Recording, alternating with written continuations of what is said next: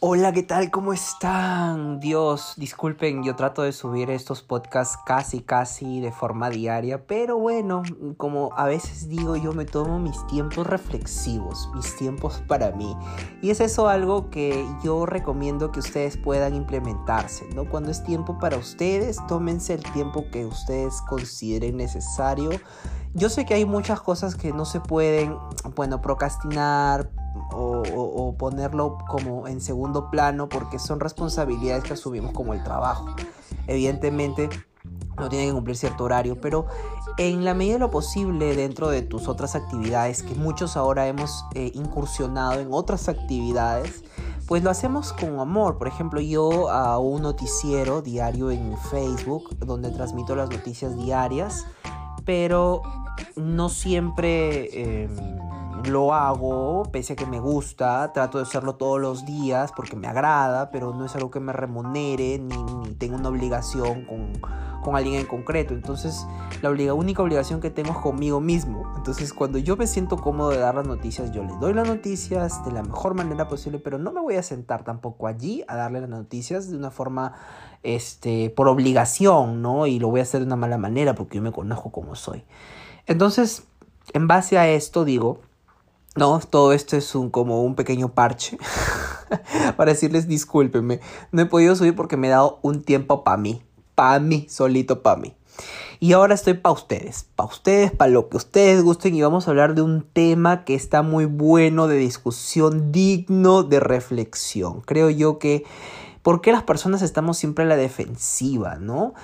Y vamos a ponerle tal vez un enfoque, vamos a, poner, vamos a ponernos nuestros lentes reflexivos del 2020 y vamos a reflexionar. ¿Por qué? ¿Qué es lo que te hace primero a ti eh, reaccionar eh, ante algún estímulo por ahí, siempre estar a la defensiva? ¿Qué es lo que hace que el resto de personas estén a la defensiva siempre, no? Así que los invito a la segunda parte del podcast, que es donde usualmente discutimos estos temas muy interesantes.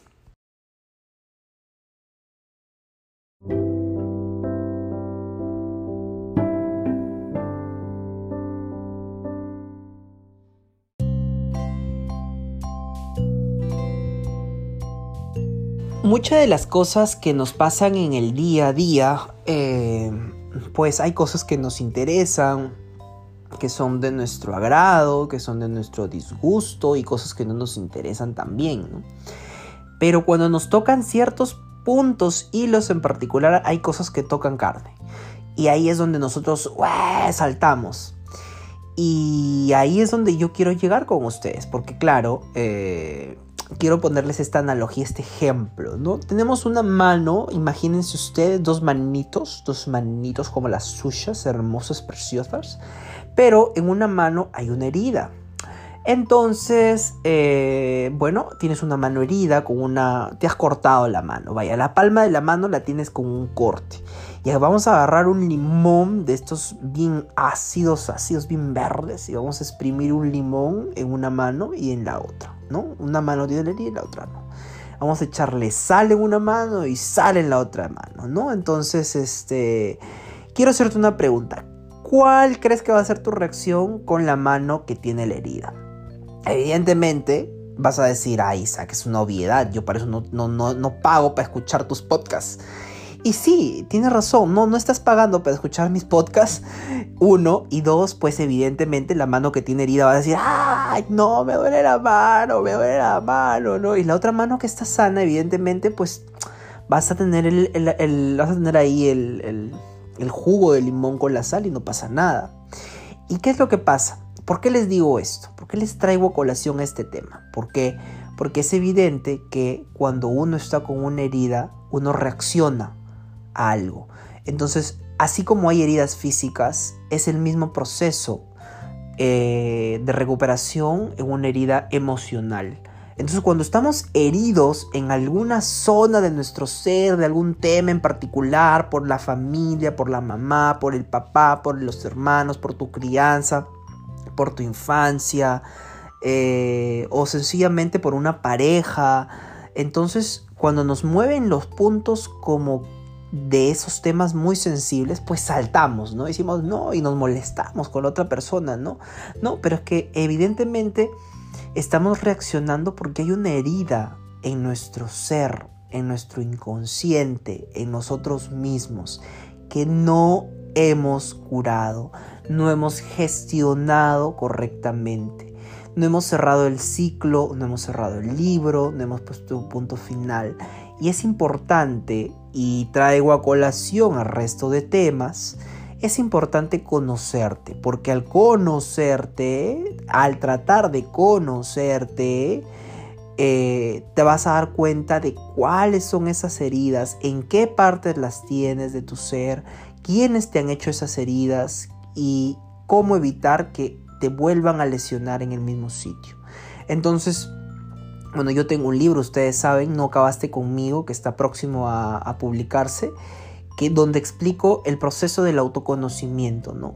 Cómo debes manejar ese autoconocimiento para poder tú identificar tus fortalezas y debilidades eh, siempre de una forma eh, positiva, ¿no? Sin caer en, en, Porque claro, el autoconocimiento, o sea, te, al conocer tus defectos y debilidades, eh, pues te puedes poner en el plan víctima, no, ay, mira, pero yo soy así por acá, por allá, no, sin victimizarnos. Hay que conocer lo bueno y lo malo de nosotros sin victimizarnos. Y también es bueno conocer nuestras heridas, las pasadas, las que ya en una herida cicatrizada le puedes echar limón, le puedes echarle la sal y no pasa nada. No al contrario, ahí hay una capa más gruesa de, piel donde dices, ok, acá no pasa nada. Pero en una herida que todavía no cierra o que es todavía reciente, pues vas a reaccionar. Entonces, quiero que cuando pienses en este ejercicio eh, que te voy a plantear a continuación, cuáles son los temas que aún te duelen, que aún tú no, no, no los tocas, no los hablas, te dan como que te da corte hablar, te avergüenza, te arrochas, ¿no? Como no sé cómo lo digan en tu país. Eh, pero, ¿cuáles son esos temas? Ponte a pensar la parte pareja, la parte familia, la abuela, el abuelo, la crianza con alguien en particular. ¿Qué temas tratas de evitar porque sabes que vas a saltar inmediatamente? Y quiero que te enfoques también que eh, las personas tienen el derecho a expresar su opinión sin que a ti te agrade. Y tú tienes que respetar eso porque es parte de la sociedad y es parte de vivir más ligero en esta vida. El, ser, el ser tolerante a las ideas y opiniones de las demás personas es lo que te hace aligerar la mochila de la vida y ir más ligeritos.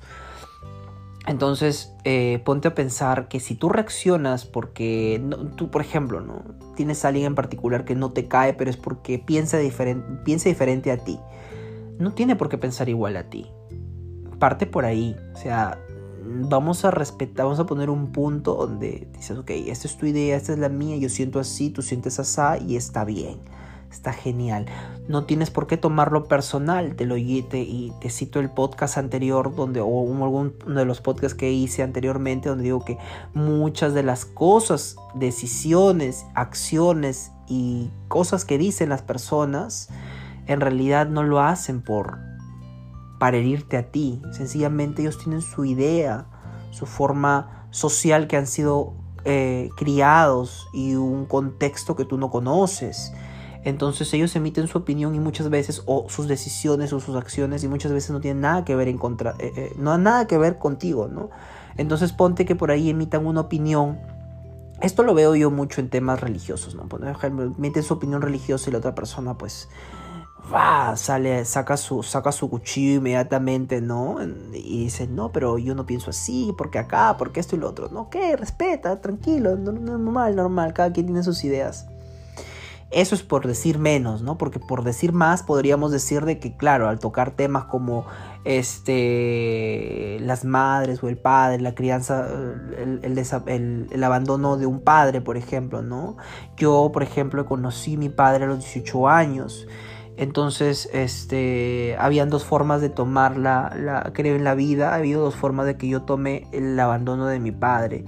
Por un lado, el abandono como que con crecer con resentimiento, ¿no? De que mi padre, cómo lo, cómo es posible que me haya abandonado y el sentimiento de, de hacerme la víctima, bueno, ese es el sentimiento de hacerme la víctima y el otro lado es como no estar muy consciente de eso porque no estuvo en mi vida, en mi entorno y yo crecí en ese, en ese otro aspecto, ¿no?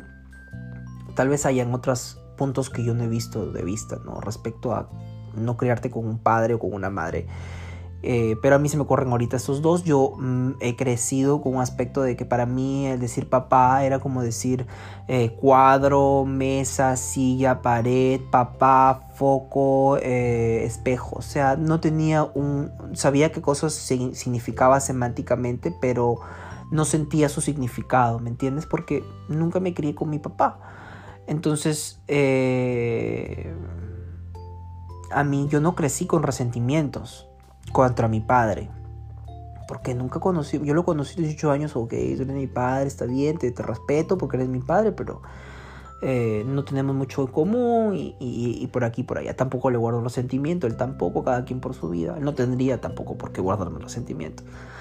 Este, pero bueno, va por ahí la cosa, va por ahí la cosa. Tal vez el tema de las heridas, del por qué andamos a la defensiva siempre tenga que ver un tema eh, más por lo personal que eh, por las demás personas. ¿Verdad que sí? Es bueno saber qué heridas tenemos para poder curarlas porque si no sabemos, ay, me duele, me duele el pie, me duele el pie, y nunca te sacas el zapato ni la media para identificar en dónde está la herida y, poner este, una curita o algo, pues se puede empeorar, ¿no? Y es así. Es así la vida. Quería compartirles esta pequeña reflexión. El podcast no lo voy a hacer tan largo. Eh, y quiero agradecer a todas las personas que me escuchan en los diferentes países. Costa Rica es uno de los últimos países que se ha eh, adherido a la lista de países que me escuchan en las reproducciones en podcast. Yo muy feliz, muy, muy, muy feliz. Somos ya 17 mil personas que aproximadamente escuchan estos podcasts y espero poder contribuir con un granito ah, de reflexión o al menos dar el, un pequeño empujoncito porque yo puedo, yo puedo tener este punto de vista, pero tu punto de vista es el que realmente interesa, el que realmente importa. En tu vida es lo, primordial, en mi vida es la forma en la que yo pienso. Si comulgas, si mm, también te identificas con la forma en la que yo pienso, pues genial. Pero si sacas una conclusión de esto, reafirmas tu, tu forma de pensar, o la cambias, o la puedes mejorar de alguna u otra manera, ayuda este tipo de audios donde indicamos cositas que tal vez sean importantes, ¿verdad? Un fuerte abrazo y conmigo hasta el día de mañana, eso espero.